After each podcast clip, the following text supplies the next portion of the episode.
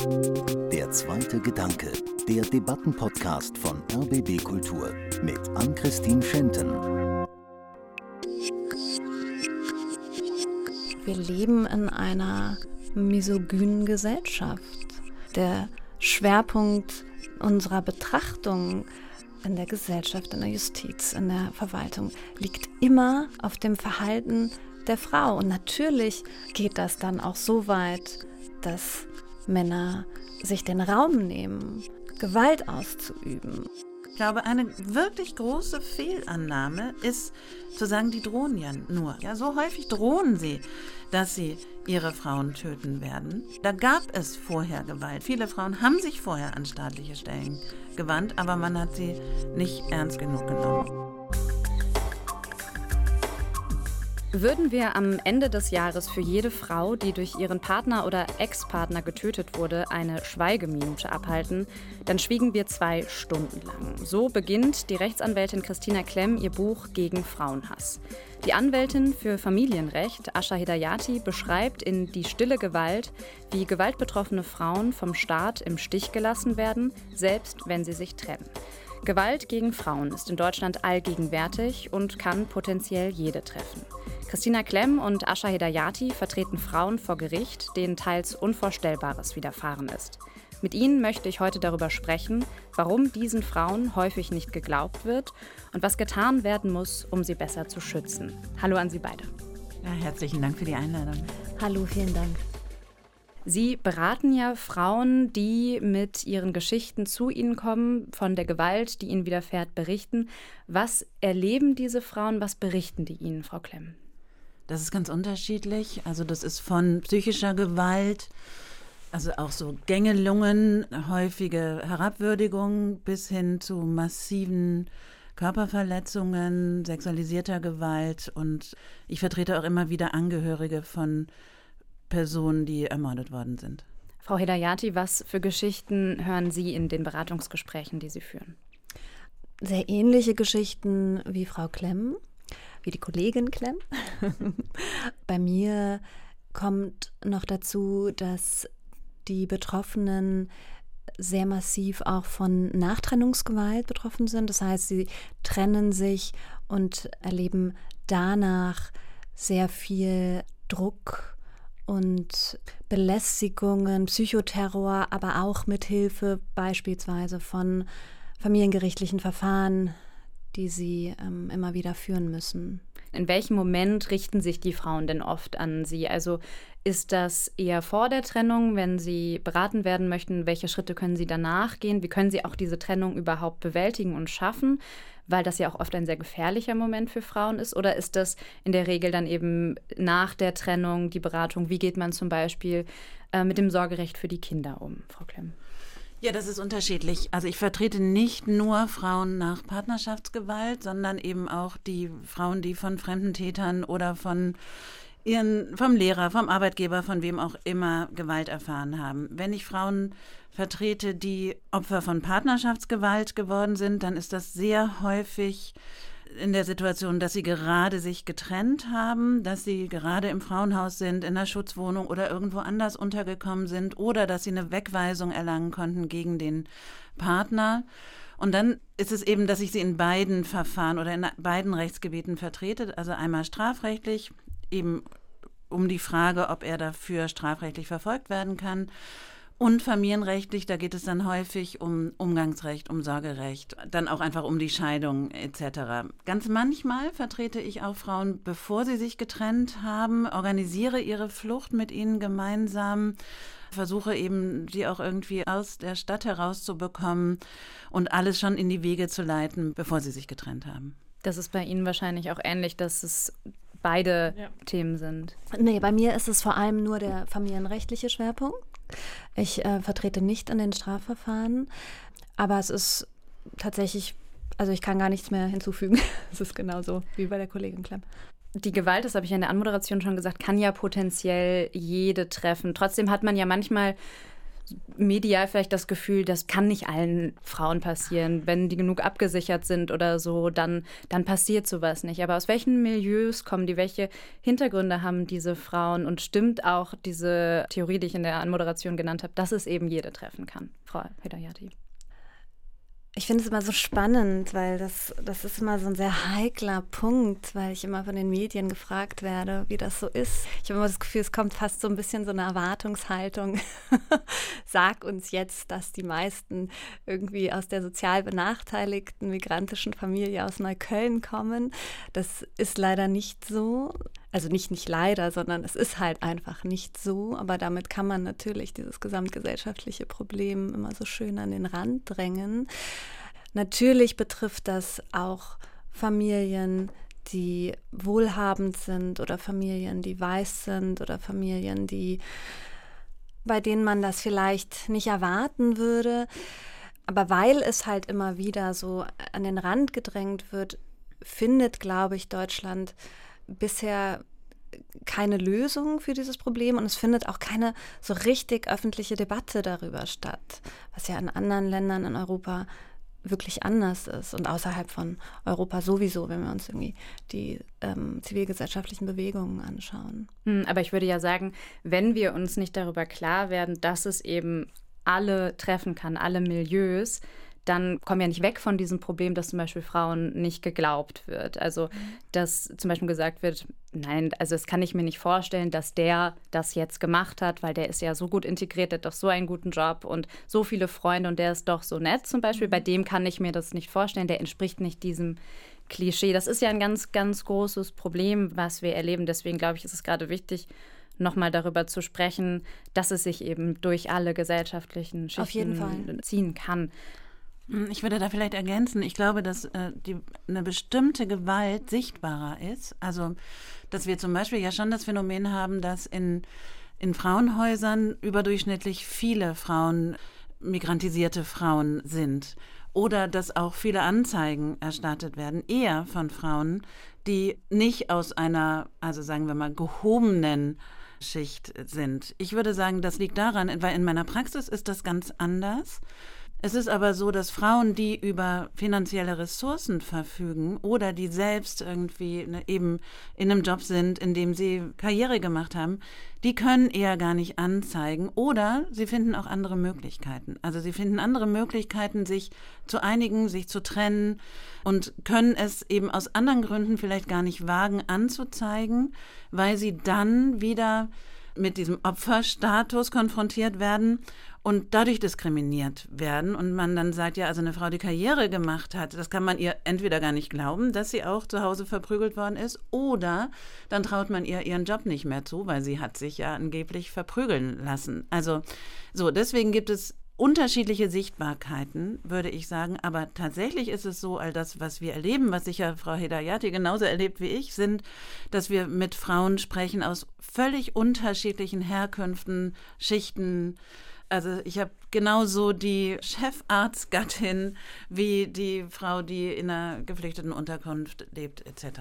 Und vielleicht kann ich da noch mal ganz kurz hinzufügen, weil es wird ja immer mit den Zahlen aus den Frauenhäusern argumentiert. Ne? Da, da, ist ja der Anteil der migrantischen Frauen relativ hoch. Das lässt sich leichter nachvollziehen, wenn wir wissen, dass die meisten beispielsweise auch geflüchteten Frauen oder auch migrantischen Frauen häufig das soziale Netz gar nicht haben, was sie auffängt, wenn sie sich trennen. Entweder verlieren sie durch die Trennung die gesamte Familie oder sie haben die Familie teilweise auch gar nicht hier oder Freundinnen, Bekannte. Sie sind komplett isoliert und haben nur die Möglichkeit, in ein Frauenhaus zu gehen. Wohingegen eine deutsche weiße Frau, die vielleicht auch viel Geld hat, ja, äh, auch wenn sie sehr betroffen ist, kann sie zumindest leichter eine Wohnung finden oder vielleicht bei Bekannten und Freunden den unterkommen. Und äh, so ergeben sich eben diese Zahlen, aber in der Debatte wird das immer gern aufgegriffen, um zu sagen, ah, das ist ähm, vor allem ein Problem eines bestimmten Milieus. Frau Klemm, Sie schreiben ja in Ihrem neuen Buch über Hass gegen Frauen und schreiben auch darüber, dass dieser Hass gegen Frauen den Gewalttaten oft inne liegt. Was ist es für ein Gefühl, wo kommt es her und warum sagen Sie, dass auch immer dieser Frauenhass in den gewalttätigen Beziehungen eine ganz große Rolle spielt? Also da geht es ja auch um was Größeres als die Beziehung. Ja, ich habe mir dann natürlich viele Gedanken darüber gemacht, ob Hass eigentlich der richtige Ausdruck ist, weil man da an so eine überschwappende Emotion denkt. Ich bezeichne aber Frauenhass als, ich würde sagen, eine emotionale Gewohnheit der Verachtung, die wir schon ganz früh erlernen in ganz vielen Kleinigkeiten, die Abwertung von Frauen. Wir haben bestimmte Geschlechterstereotypen in diesem binären äh, Geschlechtersystem. Und ich halte es für wichtig, das zu erkennen, um letztlich zu verstehen, dass das nicht plötzlich aufkommende Taten sind, sondern dass sie eben auf einer Gewohnheit beruhen. Und wenn wir das nicht erkennen, diese Struktur, dann geht es immer nur darum, in diesen ganzen Verfahren wenn man sie ordentlich führen würde, aber dann ging es immer nur darum, dieses Symptom zu bekämpfen, diesen einzelnen Menschen, der etwas getan hat. Und dann kommen ja häufig auch noch diese Annahmen, also wenn man zum Beispiel im Familienrecht sieht, dann heißt es häufig, naja, also der hat seine Frau geschlagen, das bedeutet aber ja nicht, dass er ein schlechter Vater ist. So. Und man sagt, das ist ein singuläres Problem, das er hat mit seiner Frau. Hm. Das bedeutet am Ende, dass man eine Schuldzuschreibung wieder der Frau aufdrückt, die, das heißt eben, wenn sie anders wäre, dann würde er auch gar nicht schlagen. Und diese Annahmen, ja, das ist so falsch. Man muss verstehen, dass es alles darauf gründet, dass wir von sehr früher Kindheit an immer lernen, eben Frauen in bestimmten Bereichen abzuwerten. Und äh, diese Form der Verachtung kann dann eben in einem aggressiven Tun enden und das ist Frauenhass. Frau Hidayati, ist das auch etwas, was Sie wahrnehmen, wenn Sie mit Ihren Klientinnen sprechen, dass die Tat oft von in dem Fall dann Männern begangen wird, die dann auch ein besonders schlechtes Frauenbild haben? Ich würde gar nicht sagen, dass es ein besonders schlechtes Frauenbild ist, sondern das Erschreckende ist die Normalität und die Gewohnheit, wie Frauen wahrgenommen werden. Also das ist gar nicht so, dass es die einzelnen Männer gibt, die schlechte oder negative Frauenbilder haben, sondern genauso wie die Kollegin gerade gesagt hat, wir leben in einer misogynen Gesellschaft und es gehört zum Alltag dazu, dass Frauen, Mütter und Mädchen permanent bewertet und verurteilt werden. Der Schwerpunkt unserer Betrachtung in der Gesellschaft, in der Justiz, in der Verwaltung liegt immer auf dem Verhalten der Frau. Und natürlich geht das dann auch so weit, dass Männer sich den Raum nehmen, dann diese Frauenbilder in den Verfahren zu reproduzieren oder sich den Raum nehmen, Gewalt auszuüben, wenn sie das Gefühl haben, dass sie Macht oder Bedeutung oder Privilegien verlieren. Also ich würde gar nicht sagen, dass das ein individuelles Problem ist, sondern ja. dass es wirklich ein strukturelles Thema ist. Das heißt, wir reden nicht über das Frauenbild des Mannes, der seine Partnerin schlägt, sondern wir reden auch über das Frauenbild, was in unseren Institutionen vorherrscht, was sich dann in den Gerichten und den Urteilen auch widerspiegelt. Haben Sie da vielleicht auch konkrete Beispiele, was Sie aus den Verfahren kennen, wo Sie ganz konkret sagen, hier sieht man einfach, wie sich eben dann auch oft auf das Verhalten der Frau zum Beispiel konzentriert wird, auch bei der Partnerschaftsgewalt, wo die Frau den Mann anzeigt? Frau Klemm vielleicht, ja. Es gibt da ehrlich gesagt tausend Beispiele. Man sieht es sehr gut äh, an der Rechtsprechung zu Femiziden, also zu den Tötungen von Frauen. Da gibt es eine sehr lange Rechtsprechung. Also nach dem deutschen Gesetz geht es ja immer um die Unterscheidung zwischen Mord und Totschlag. Ein Mord wird dann verurteilt, wenn es ein ganz besonders verwerfliches Motiv gibt. Und da spiegelt sich dann in den Urteilen ganz viel von Misogynie, zum Beispiel gibt es Urteile, die sagen, es ist nicht als ganz besonders verwerflich anzusehen, wenn ein Mann aus Verzweiflung seine Frau tötet, weil sie den Lebenstraum zerstört hat, den er hatte auf Fortbestand der Beziehung und sie aus einer intakten Beziehung ausgebrochen sei. Ja, das ist ein Totschlag, aber eben kein Mord. Da sieht man das ja ganz klar. Ja, man könnte es auch genauso andersrum sehen und könnte sagen, es ist immer, immer, immer besonders verwerflich, wenn jemand aus seinem Besitzdenken heraus seine Ex-Partnerin tötet. So. Also die Betrachtung der Femizide ist deswegen auch so wichtig, weil sich da auch wieder viele Jahre lang wiederholt hat, was an die erste Frage eigentlich anschließt, dass man sehr schnell mit Frauenverachtung und Frauenhass argumentiert hat in der Rechtsprechung, wenn es um die sogenannten Fremden ging. Ja, also wir haben die Ehrenmord, eine lange Ehrenmordrechtsprechung, die aber immer eben, wenn Menschen aus einem sogenannten anderen Kulturkreis gekommen sind, dann hat man sehr schnell diese Tötungen als verwerflich angesehen. Also da gibt es das. Oder es gibt eben auch in den anderen strafrechtlichen Verfahren, da ist es häufig so, dass man der Frau zum Beispiel nicht glaubt, dass sie viele Jahre diese Gewalt erdulden musste und wenn sie sich dann erst viele Jahre später trennt, dass man dann sagt, naja, das kann man sich ja gar nicht vorstellen, sie hätte ja gehen können. Also auch da setzen sich natürlich diese falschen Vorannahmen durch. Ich würde gerne noch den familienrechtlichen Aspekt da reinbringen. Also es manifestiert sich so massiv im Familienrecht darin, beispielsweise bei Partnerschaftsgewalt, häufig das Jugendamt kommt und sagt, du musst dich jetzt trennen von deinem Partner, der Gewalt ausübt, weil die Partnerschaftsgewalt oder das Miterleben der Partnerschaftsgewalt eine Kindeswohlgefährdung ist für die Kinder. Und dann und das stimmt auch, also das ist schon auch korrekt. Und dann trennt sie sich und geht mit den Kindern ins Frauenhaus und schützt sie vor dem Miterleben der Partnerschaftsgewalt. Und dann kommt das Jugendamt und das Familiengericht und die sagen, aber Moment mal, jetzt musst du den Umgang zulassen zum Kindesvater. Denn wenn du das nicht tust, dann ist das auch eine Kindeswohlgefährdung, weil dann bist du irgendwie nicht erziehungsfähig und so weiter. Und vielleicht reden wir später nochmal darüber. Es ist total interessant.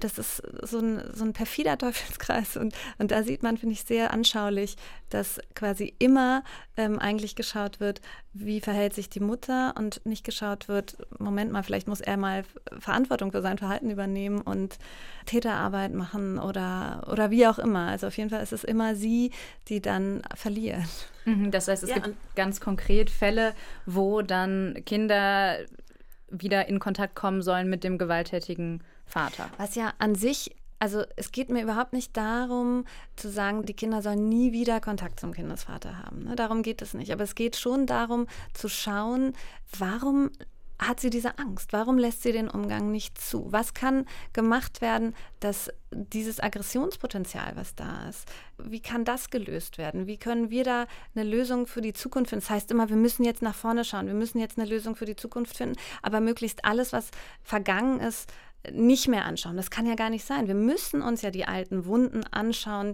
Die müssen ja heilen, damit wir eine Lösung für die Zukunft finden. Und das kommt definitiv sowohl beim Jugendamt als auch beim Familiengericht viel zu kurz. Ja, ich will das vielleicht noch ergänzen. Also es wird tatsächlich auch als Kindeswohlgefährdung angesehen, wenn die Frauen dann äh, nicht besonders positiv über die Väter reden. Das ist immer das Schlagwort der Bindungsintoleranz. Sie würden eben diese Beziehung zwischen Kind und Vater nicht fördern. Und tatsächlich frage ich dann häufig, was soll sie denn erklären? Ja, die ist jetzt gerade ins Frauenhaus mit ihren Kindern geflohen und soll aber gleichzeitig sagen, ist ein toller Typ euer Vater, alles super. Ich bin jetzt hier einfach mal weggegangen, habt euch irgendwie eurer Wohnung beraubt, äh, ihr könnt nicht mehr in die Schule gehen, nicht mehr in die Kita, was auch immer. Ja, das ist natürlich genau der falsche Weg. Die Kinder müssen aufgeklärt werden. Sie müssen verstehen, also selbst wenn sie es nicht mitgehört haben oder mitgesehen haben, also Kinder spüren ja auch ganz viel. Auch das wird häufig einfach so weggewischt. Kinder spüren eben, was gerade meine Kollegin auch gesagt hat, die spüren ja diese Angst. Und das muss ihnen erklärt werden, ja, sonst wachsen sie nämlich mit völlig, sie haben eh ambivalente Gefühle. Es ist ja, der Vater ist ja eben eine Person, die sie eigentlich lieben. In dieser Ambivalenz zu leben lernen und umzugehen, das halte ich für unglaublich wichtig. Und auch Einfach mal zu verstehen, dass eine Frau, die selbst erlebt hat, von diesem Mann misshandelt worden zu sein, warum soll sie eigentlich das Vertrauen haben, dass er nur sie misshandelt und nicht ihre Kinder auch? Vor allem, wenn er quasi als Bedrohung vor der Trennung immer wieder, und das erlebe ich ständig, ich weiß nicht, wahrscheinlich geht es dir ähnlich, Christina, irgendwie mit Rachegedanken kommt. Ja, also sagt, wenn du dich jetzt von mir trennst, dann tue ich nicht nur dir was an, sondern auch unserem Kind. Oder wenn du dich trennst, dann sorge ich, ich dafür. dir die Kinder. Genau, Mhm. sorge ich dafür, dass sie äh, für immer aus deinem Leben verschwinden und du sie nicht mehr wieder zurückbekommst. Also das ist so spannend, weil es wird halt immer gesagt, sie sei diejenige, die ihre Kinder instrumentalisieren würde. Es ist Wahnsinn, wie, wie wirkmächtig dieser Mythos auch Mhm. einfach ist. Ne? Also der instrumentalisierenden Mutter. Und dabei ist es sehr, sehr häufig genau andersrum. Aber woher kommt es, dass sich das so oft wiederholt, dieses Narrativ?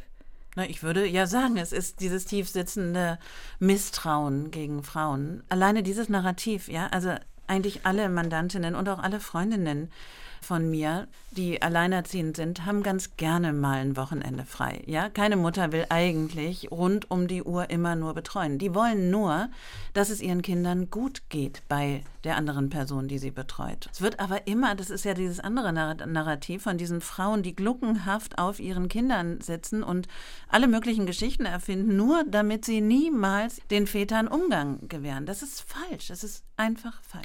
Ist es denn dann vor allem männlich konnotierte Gewalt? Also die Frage kommt ja sehr oft, wenn wir über das Thema Gewalt gegen Frauen sprechen, dass wir zu wenig darüber sprechen, dass auch Männer Gewalt in Partnerschaften erleben. Vertreten Sie auch Männer oder ist es tatsächlich so, dass Sie merken, die absolute Überzahl sind Frauen, die zu uns kommen? Also die Zahlen sagen ja, dass die absolute Überzahl Frauen sind. Ja, also 80 Prozent sind Frauen nach den aktuellen äh, Auswertungen. Was wir auch wissen, ist, dass Gewalt gegen Männer, die gibt es. Ich finde auch, man muss sie auch thematisieren. Ich glaube tatsächlich auch, dass so wenig darüber gesprochen wird, äh, ist auch Teil des patriarchalen Systems, dass es nämlich auch nicht sagbar ist. Wir wissen aber auch, dass Gewalt gegen Männer sehr viel weniger brutal ist. Also es gibt weniger massive Verletzungen. Wir haben kaum Partnerschaftstötungen, also ganz, ganz selten. Wir haben andere Lösungsmöglichkeiten für Männer. Sie können sich eben häufig, weil sie nicht ökonomisch abhängig sind, anders äh, trennen. Also es ist ein anderes Phänomen, das niemand verleugnet. Was mich immer so ärgert, ist, dass so Väterorganisationen oder andere Männerorganisationen, wenn man irgendetwas zu Gewalt gegen Frauen sagt, immer sofort sagt, ja, aber die Männer, aber die Männer. Ja, so. Das, ja, es gibt sie, aber dass wir hier eine Situation haben, dass jede dritte bis vierte Frau davon betroffen ist, das ist eben etwas, das müssen sie anerkennen. Und das hat etwas mit dem Geschlechterverhältnis zu tun. Vielleicht sprechen wir mal über die Gewalt an sich. Das kann ja dann im Zweifel auch beide Geschlechter betreffen. Also Sie, Frau Klemm, beschreiben in Ihrem neuen Buch ja den Fall Lisa und Mirko, wo Sie darüber sprechen. Das ist eigentlich erstmal eine von außen zumindest ganz normale Beziehung. Die lernen sich während des Studiums kennen, die verbringen viel Zeit miteinander. Das ist erstmal sehr, sehr schön und auch über Jahre schön. Und dann irgendwann zeigen sich seltsame Muster in Mirkos Verhalten und er wird dann auch gewalttätig. Und die beiden bekommen auch zwei Kinder und auch das Umfeld bekommt langsam von dieser Situation mit. Und sie flüchtet hinterher auch aus dieser Beziehung, geht dann in ein Frauenhaus. Dort ist dann auch bekannt, dass ihre Situation hochproblematisch ist, aber es wird abgelehnt, dass sie in ein sogenanntes Hochrisikoprogramm für Frauen kommt. Sie geht dann erst wieder zurück, dann flüchtet sie wieder aus der Beziehung und am Ende tötet Mirko sie. Und man hat das Gefühl, wenn man diese Geschichte liest, es gab so viele Punkte, wo dieser Femizid hätte verhindert werden können. Warum versagt unser System, diese Menschen zu schützen?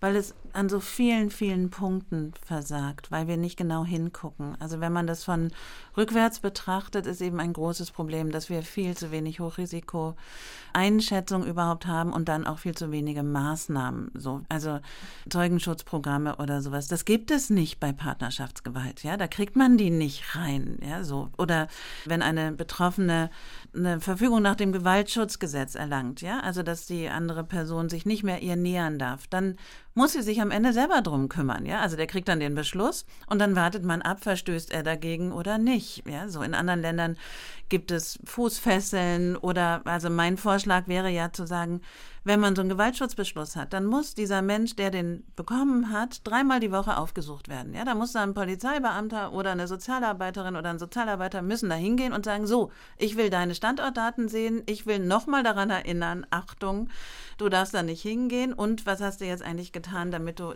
diese Gewalt aufarbeitest und in welches Täterprogramm bist du eigentlich gegangen.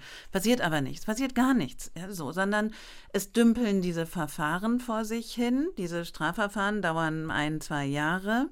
Die familiengerichtlichen Verfahren gehen ganz schnell, aber das dümpelt so vor sich hin und am Ende muss die Betroffene selbst ihren Schutz organisieren. Mhm. Oder eben Frauenhäuser müssen Schutz organisieren, sind völlig überlastet, können eben dann auch gar nicht weiter, also wie, was macht man eigentlich nach dem Frauenhaus, wie findet man eine Wohnung etc. Also dieser Schutz ist viel zu gering. Mhm. Und die Familiengerichte haben, und das ist in dem Fall ja auch so, die haben häufig das Gefühl, okay, die Gefahr ist jetzt erstmal gebannt, die hat sich getrennt Jetzt müssen wir gucken, wie es den Kindern geht. Aber da wird schon nicht so viel passieren. Und ich glaube, eine wirklich große Fehlannahme ist zu sagen, die drohen ja nur. Mhm. Ja? Also ich habe schon so oft gehört, Hunde, die bellen, beißen nicht. Das ist wirklich das Gegenteil. Ja? Die bellen und die beißen. Und wenn die sagen, dass sie, und das machen sie so häufig, ja, so häufig drohen sie, dass sie ihre Frauen töten werden, und das sehen wir eben auch in den allermeisten Fällen der Femizide. Da gab es vorher Gewalt. Viele Frauen haben sich vorher an staatliche Stellen gewandt, aber man hat sie nicht ernst genug genommen. Und vorher, bevor die äh, Gewalt so massiv ist, bekommen das ganz viele mit. Und das ist ja auch so ein Phänomen, würde ich sagen, dieses, wir sagen immer den Frauen, sie sollen ihr Schweigen brechen. Ja? Sie sollen endlich laut werden. So. Und das ist richtig, ja. Natürlich wäre es schön, wenn betroffene Frauen ihr Schweigen brechen könnten. Sie haben aber viele gute, wichtige Gründe, es nicht zu tun, leider. Wichtiger ist, dass das Umfeld endlich mal das Schweigen bricht. Ja, mhm. so, dass man, wenn man irgendwie aufmerksam wird, wenn man das merkt, wie sich eine Person oder eine Frau in der Beziehung verändert, dass man dann also offensiv zugeht, Solidarität anbietet, Unterstützung anbietet und tatsächlich endlich mal die Männer anspricht. Und das macht überhaupt niemand. Was sind denn da so Anzeichen? Woran merkt man, dass sich jemand oder dass ich mich vielleicht auch in einer potenziell gewalttätigen Beziehung befinde? Also was sind so Warnzeichen, die Sie vielleicht aus Ihren Fällen auch kennen, Frau Hidayati? Also Gewalt beginnt nicht körperlich in der Regel. Sie ist nicht sofort sichtbar an Würgemalen. Sie beginnt oft schleichend und subtil. Und das macht es den Betroffenen auch so schwer, sie zu erkennen. Meistens erkennen sie die Grenzüberschreitung erst rückblickend.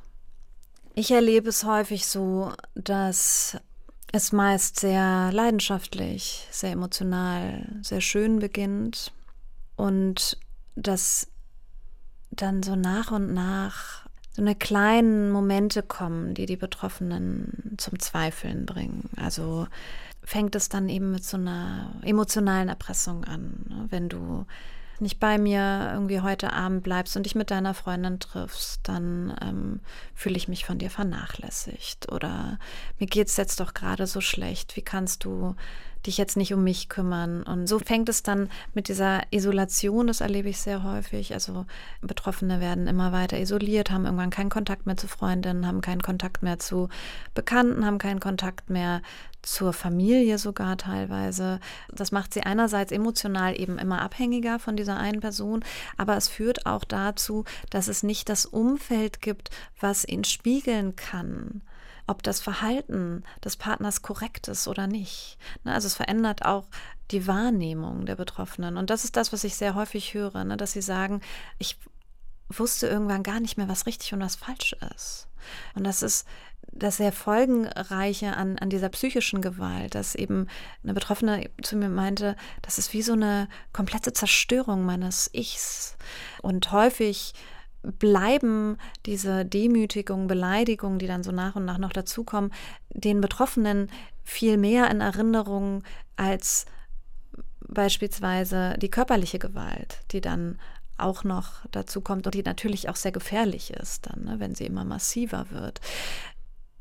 In ganz vielen Familien gibt es gar nicht diese permanente Gewaltsituation, die täglich stattfindet. Also es ist jetzt nicht so, wie sich manche vielleicht vorstellen, dass der Mann nach Hause kommt und sie jeden Abend krankenhausreif prügelt. Überhaupt nicht.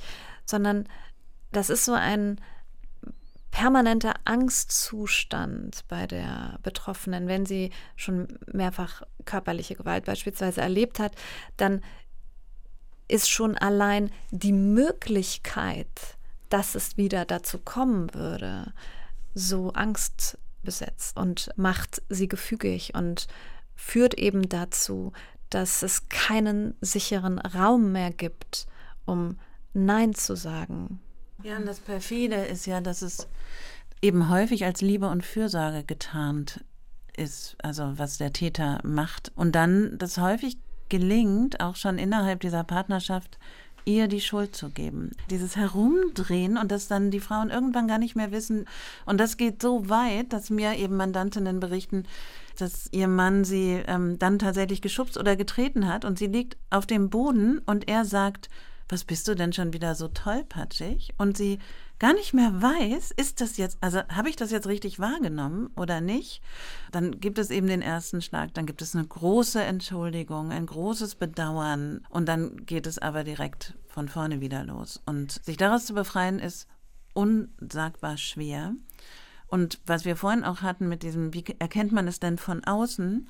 Es gibt Warnzeichen, wenn diese Beziehung immer enger wird, wenn ganz viele Termine abgesagt werden, wenn sie auch nicht mehr offen ist für spontane Besuche zum Beispiel, wenn man eine Verhaltensveränderung merkt, wenn sich Frauen zum Beispiel auch anders kleiden auf einmal, also so eine Typveränderung haben, wenn sie weniger Selbstbewusstsein haben, ja, und sie werden das höchstwahrscheinlich nicht sofort erzählen und es ist für das Umfeld auch wirklich nicht immer einfach, weil sie auch eher abgestoßen werden, wenn man irgendwie sagt, ich habe das Gefühl, das ist was komisch. Aber ich glaube, es ist eben so, dass man erst recht, wenn man das Gefühl hat, irgendwas läuft da schief, na, also Geduld haben muss, eben immer wieder Hilfe anbieten muss, immer wieder sagen, vielleicht täusche ich mich auch, aber ich habe das Gefühl, das läuft hier nicht gut und eher näher ranrücken, als sich zu distanzieren. Und genau das passiert ja. In der Regel passiert genau das, was eben Ascha gerade schon gesagt hat, dass sie irgendwann vollkommen isoliert sind. Hm.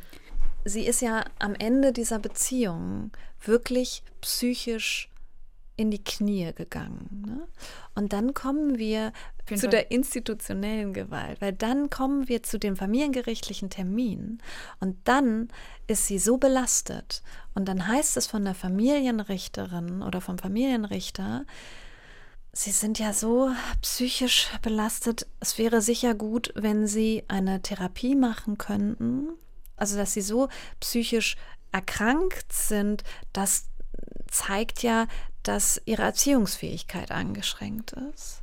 Und es wäre gut, wenn sie eine Therapie machen. Aber es wird nicht geschaut, Warum ist sie denn belastet? Was hat vielleicht dazu geführt, dass sie belastet ist? Und es wird vor allem nicht geschaut, ob der Täter nicht vielleicht auch eine Therapie bräuchte. Und das macht mich so, so wütend dabei. Und da kommen wir wieder zu diesem Schwerpunkt der Betrachtung. Ja, und also manchmal geht das ja dann sogar so weit, dass man sagt, sie ist nicht in der Lage, die Kinder zu erziehen, die Kinder sollen lieber beim Vater mhm. äh, sein, weil und das ist auch tatsächlich ein anderes häufiges Phänomen, dass wir Frauen sehen, die eben gerade geflüchtet sind, psychisch ziemlich am Ende sind, mit ihren Kindern im Frauenhaus leben, da irgendwie versuchen müssen, ihren Alltag zu regeln, während die Väter quasi den Mitarbeiterinnen des Jugendamts auf dem Schoß sitzen, ja, und immer wieder betonen, was sie sich für eine Sorge machen und die Frau sei eben auch psychisch angeknackst und die würde immer so Sachen behaupten und die sind häufig wirklich gut aufgestellt, ja, die mhm. haben ja auch diese Gewalt nicht erlebt. Mhm.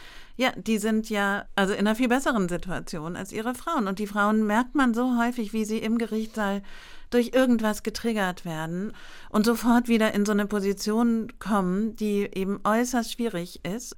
Und es ist so schwer für uns zum Beispiel durchzusetzen, dass wir getrennte Anhörungen kriegen. Ja, wenn wir sagen, irgendwie die Frau kann nicht in seiner Anwesenheit aussagen, also auch im Familiengericht, dann heißt es, naja, die war doch 20 Jahre mit dem verheiratet. Warum soll die dann jetzt nicht mehr mit dem in einem, an einem Tisch sitzen? Oder ja, da sie passiert doch ein zweites Kind mit ihm bekommen. ja, genau, da passiert doch nichts, ja. Die sind doch, also wir haben ja hier auch Saalwachtmeister. Ich will schon mal die Dynamik sehen, ja, so. Aber dass sie gar nicht in der Lage sind, irgendwie ihre Gedanken überhaupt nur klar zu kriegen, wenn der da ist. Das wird nicht verstanden und es wird deswegen nicht verstanden, weil sie sich einfach nicht ordentlich mit den Verletzungen, Verwundungen mhm. dieser jahrelangen Gewalt beschäftigen. Wir haben ja jetzt vor allem darüber gesprochen, dass es da auch um Sorgerechtsfragen geht und dass die Frauen dann auch oft davor stehen, dann auch sogar noch vielleicht das Sorgerecht äh, zu verlieren, sie dann auch ja nochmal in eine psychische Belastung dadurch einfach kommen. Wie sieht es denn mit Strafanzeigen aus? Also man meint ja, dass das dann vielleicht Frauen helfen kann, wenn sie den potenziellen Täter anzeigen. Wie stehen Sie dazu? Wenn die Frauen zu mir ins Büro kommen, dann kommt irgendwann auch das Thema Strafanzeige, Strafantrag. Und dann ist das so ein Moment für mich, in dem ich ihnen erkläre, dass sie das tun können. Ich rate ihnen aber nicht dazu. Ich erkläre ihnen, dass sie das machen können, aber ich möchte sie nicht dazu drängen, weil wissen Sie, das sind, ich sehe die Frauen, die vor mir sitzen, die sind am Ende ihrer Ressourcen. Sie haben Jahrzehnte, jahrelang häufig Gewalt erfahren. Sie haben Kinder, die sie organisieren müssen. Sie sind geflüchtet in ein Frauenhaus. Sie müssen eine Wohnung finden. Sie müssen eine neue Kita finden, möglicherweise einen neuen Arbeitsplatz finden. Also sie müssen ihr komplettes Leben neu organisieren. Und ich weiß, dass sie gerade ums Überleben kämpfen. Und ich möchte dafür sorgen, dass sie gesund bleiben. Und wenn ich sie dann auch noch durch so ein Strafverfahren jage, also sage, mach das jetzt und, und ich weiß, was da noch alles auf sie zukommt, dann kann ich nicht mit gutem Gewissen dazu raten. Zumindest nicht in dieser jetzigen Situation, ähm, wenn wir uns die Strafverfahren anschauen. Und gleichzeitig ist es natürlich total wichtig, ja, dass es ein Stück weit Gerechtigkeit auch gibt, völlig klar. Nur weiß ich auch, dass beispielsweise eingestellte Strafverfahren dann im familiengerichtlichen Verfahren wieder nachteilig für sie sein können. Und in der Regel meiner Erfahrung nach, aber da kann die Kollegin sicher mehr zu sagen, werden diese Verfahren auch eingestellt. Hm, also in der Regel ist es ja nicht so, dass ich äh, die Mandantinnen vor einer Strafanzeige treffe, sondern danach. Ja. Also das ist schon längst geschehen. Wenn ich sie treffe und wenn wir gerade familienrechtliche Auseinandersetzungen haben und es kommt dann das Thema auf, dann ist direkt ein Problem der Strafanzeigenerstattung, dass man sagt, sie hat ja jetzt ein Motiv. Ja, sie hat ein Motiv der Falschbelastung, um dann einen Vorteil im Umgangsverfahren zu haben. Deswegen ist es ein denkbar schlechter Moment, wenn schon ein familienrechtliches Verfahren läuft, eine Strafanzeige mhm. zu erstatten. Also wenn sie eine erstattet, heißt es, sie hat ein Motiv zur Falschbelastung.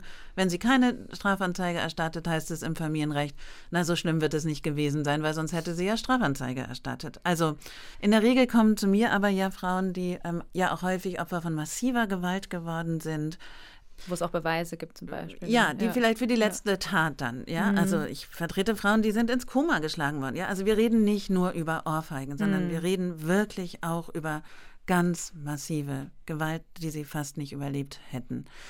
So, die haben schon eine Anzeige erstattet. Dann kommen wir gar nicht um diese Verfahren herum. Wenn ich gefragt werde, ob eine Strafanzeige, ob ich die sinnvoll halte, dann halte ich das ganz ähnlich wie die Kollegin Hidayati, dass ich versuche, sie zu ermächtigen, selbst zu entscheiden. So, und sage, es gibt viele gute Gründe für eine Anzeige und es gibt viele gute Gründe dagegen. Ich sage immer dazu, wenn Sie eine Anzeige nur dann erstatten wollen, wenn Sie sicher sind, dass er verurteilt wird, dann lassen Sie es. Die Verurteilungsquoten sind katastrophal. Wenn wir über sexualisierte Gewalt zum Beispiel in Berlin sprechen, haben wir eine Verurteilungsquote von dreieinhalb Prozent. Mhm. Also katastrophal. Gerechtigkeit ist so eine Frage.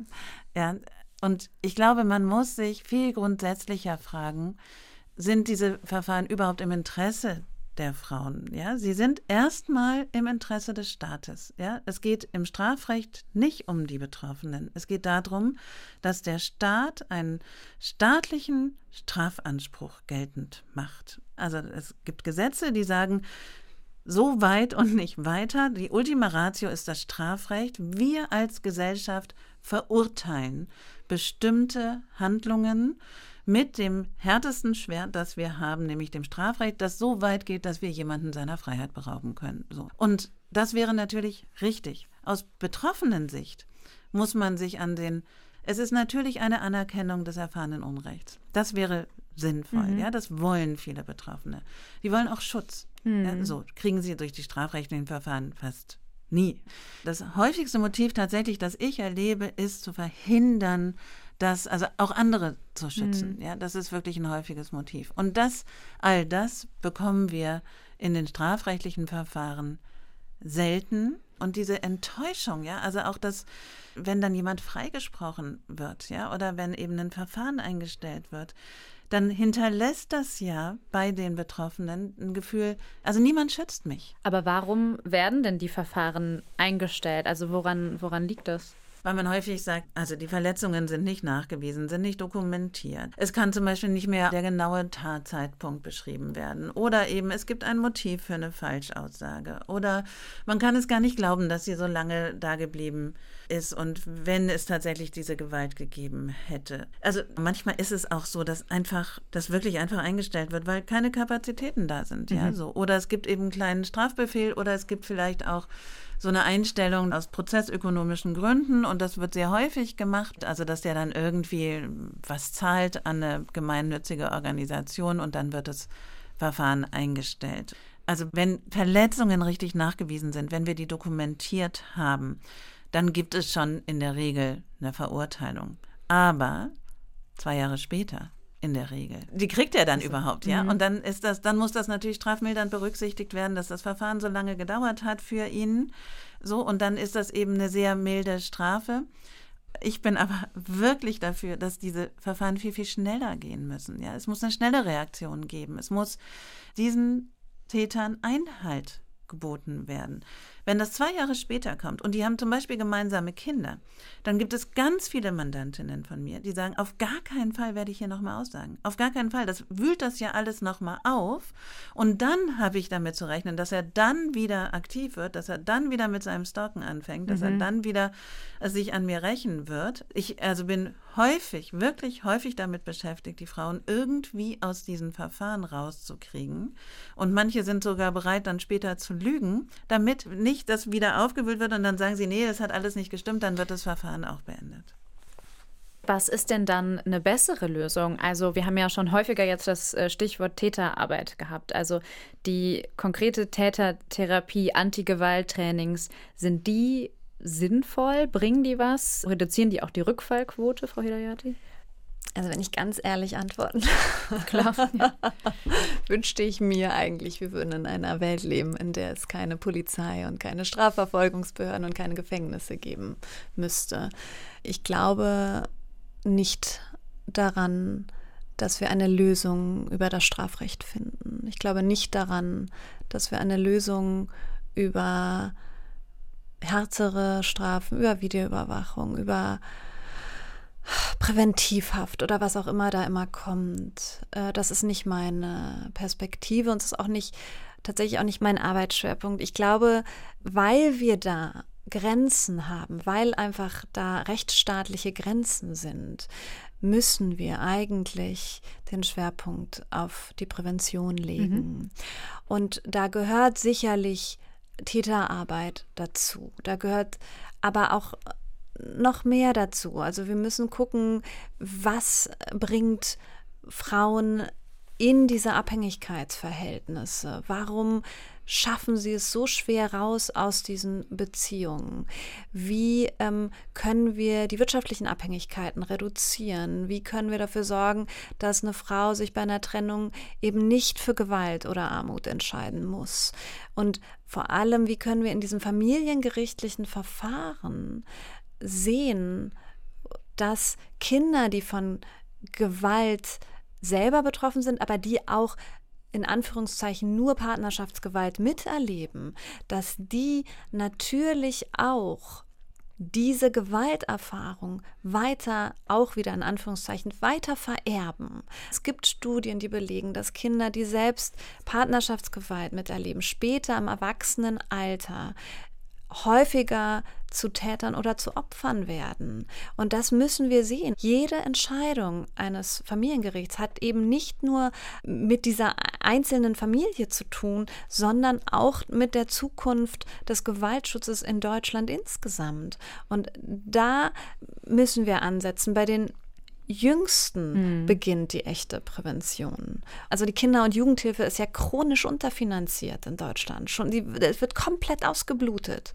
Und da kann man auch nicht mehr von Fahrlässigkeit sprechen, mhm. wenn völlig klar ist, dass Familien Hilfe brauchen, dass Kinder Hilfe brauchen. Und alles, was Ascha gesagt hat, ist sehr richtig. Ich glaube, also es muss ein Umdenken geben, dahin kein Täter zu werden. Also wir brauchen Täterarbeit natürlich, wenn es schon so weit ist. Und auch das ist absolut unterfinanziert. Ja, es gibt wirklich großartige Organisationen, die sich sehr gute Gedanken darüber machen, wie man sinnvolle Täterarbeit macht mit Nachdruck. Aber es geht darum, dass Menschen nicht Täter werden. Mhm. Und das schaffen wir nur durch Erziehung und das schaffen wir nur dadurch, dass wir endlich diese Gesellschaft verändern, dass wir darüber nachdenken, wie leben wir zusammen, was sind hier eigentlich Geschlechterstereotypen, diese Frauenverachtung zu verhindern, ja, und vielleicht auch dazu nochmal, ja, die Jugendämter werden ausgeblutet, es wird im Moment in Berlin alles ausgeblutet, was irgendwie auch mit Gleichstellung zu tun hat. Es ist ja auch schon immer völlig falsch, finde ich, dass die Bekämpfung von geschlechtsbezogener Gewalt überhaupt in diesen ganz kleinen Etats von Frauen- und Gesundheit, Familienministerien sind. Das gehört da einfach nicht rein. Ja, das mhm. ist eigentlich eine so große Aufgabe, ja, die einen so riesigen Etat bräuchte in allen Bereichen. Also wenn ich nicht so eine große Abneigung gegen die Innenministerien hätte, würde ich sagen, äh, das ist eigentlich ein Thema des Innenministeriums. Ja. Es geht hier um, um Sicherheit, ja, um eine Frage von ja. Sicherheit. Und da kann man nicht irgendwie so ein paar Millionen irgendwie ausgeben, sondern es müsste uns überall, müsste uns das begegnen. Wir brauchen Kampagnen, wir brauchen das in der mhm. Schule, in der Kita, überall, wo wir sind, muss es darum gehen, dass Gewalt verhindert wird von vornherein. Wenn wir zum Ende der Sendung kommen, gibt es denn dann da auch Momente der Hoffnung, die Sie vielleicht haben? Also Frau Hidayati, Sie schreiben ja zum Beispiel in Ihrem Buch, dass Sie an der Ali Salomon äh, Hochschule auch Seminare geben, mit Studierenden sprechen und da schon das Gefühl bekommen, dass diese Generation vielleicht offener ist, sich das überhaupt vorzustellen, dass wir irgendwann in einer Welt leben, in der diese Gewalt kaum bis gar nicht mehr vorhanden ist. Also machen Sie sich diese Hoffnungen, dass das vielleicht irgendwann passiert, dass wir weniger Partnerschaftsgewalt sehen? Also ich finde ähm, es immer total schön, mit den Studierenden darüber zu sprechen und sie auch wirklich zu fragen, wie könnte das denn aussehen, eine gewaltfreie Welt oder eine Welt frei von Partnerschaftsgewalt. Und es gibt da in der Regel überhaupt gar keine Zweifel oder Bedenken. Sie sind so ganz klar, dass es möglich ist und erzählen dann von ihren Visionen und Ideen. Und ich finde, zumindest die Studierenden, mit denen ich in der Ali Salomon Hochschule zu tun habe, sind sehr inspirierend und ich lerne selber so viel von denen. Und sie gehen viel bewusster und viel selbstverständlicher, beispielsweise auch mit den verschiedenen Geschlechtsidentitäten, mhm. also mit Themen, mit queeren Themen, mit Themen, die also sind deutlich progressiver, als äh, ich es zum Beispiel war in dem Alter. Und das macht mir Hoffnung. Aber es gibt auch noch so viel mehr, was mir Hoffnung macht. Wenn wir ins Ausland schauen, diese ganzen zivilgesellschaftlichen Bewegungen, die auch viel erreichen, beispielsweise in Argentinien und in Mexiko dazu geführt haben, dass der Schwangerschaftsabbruch entkriminalisiert wurde.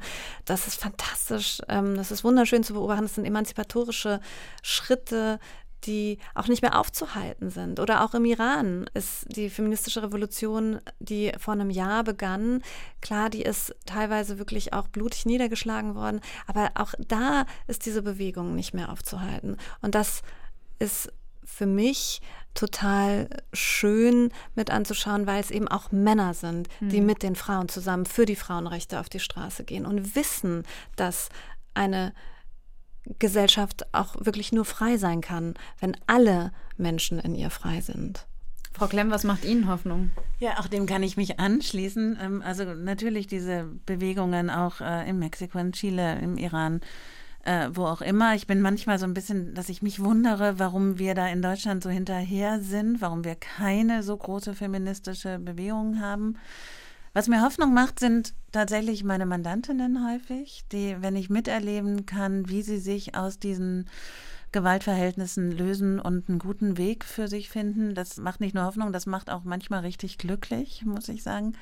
Mir macht Hoffnung, ich habe sehr viel auch mit jungen Menschen zu tun. Ich habe drei junge, erwachsene Kinder und die bewegen sich auch in Gruppen, in denen Feminismus ganz klar gesetzt ist, in denen eben die Frage, wie verhält man sich, wie löst man Geschlechterstereotype auf etc. völlig klar sind die trotzdem wirklich sehr viel Spaß im Leben haben. Auch das, ja. Es ist ja eher sowas, dass ich denke, ja, so eine, also es geht um Freiheit. Es geht um Freiheit wirklich für uns alle und Privilegien werden abgelegt werden müssen, aber wir können für eine bessere Welt kämpfen. Und das macht mir Hoffnung, ich habe auch große Sorgen.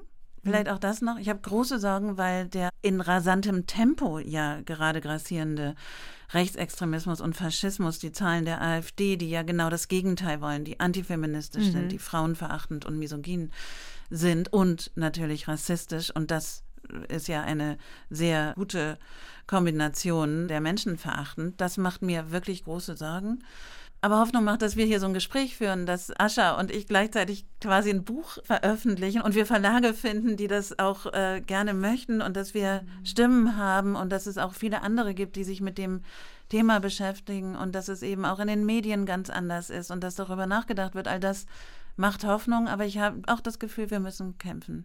Ich danke Ihnen beiden für das Gespräch, Frau Klemm, Frau Hidayati. Danke. Ja, vielen, vielen Dank. Vielen Dank.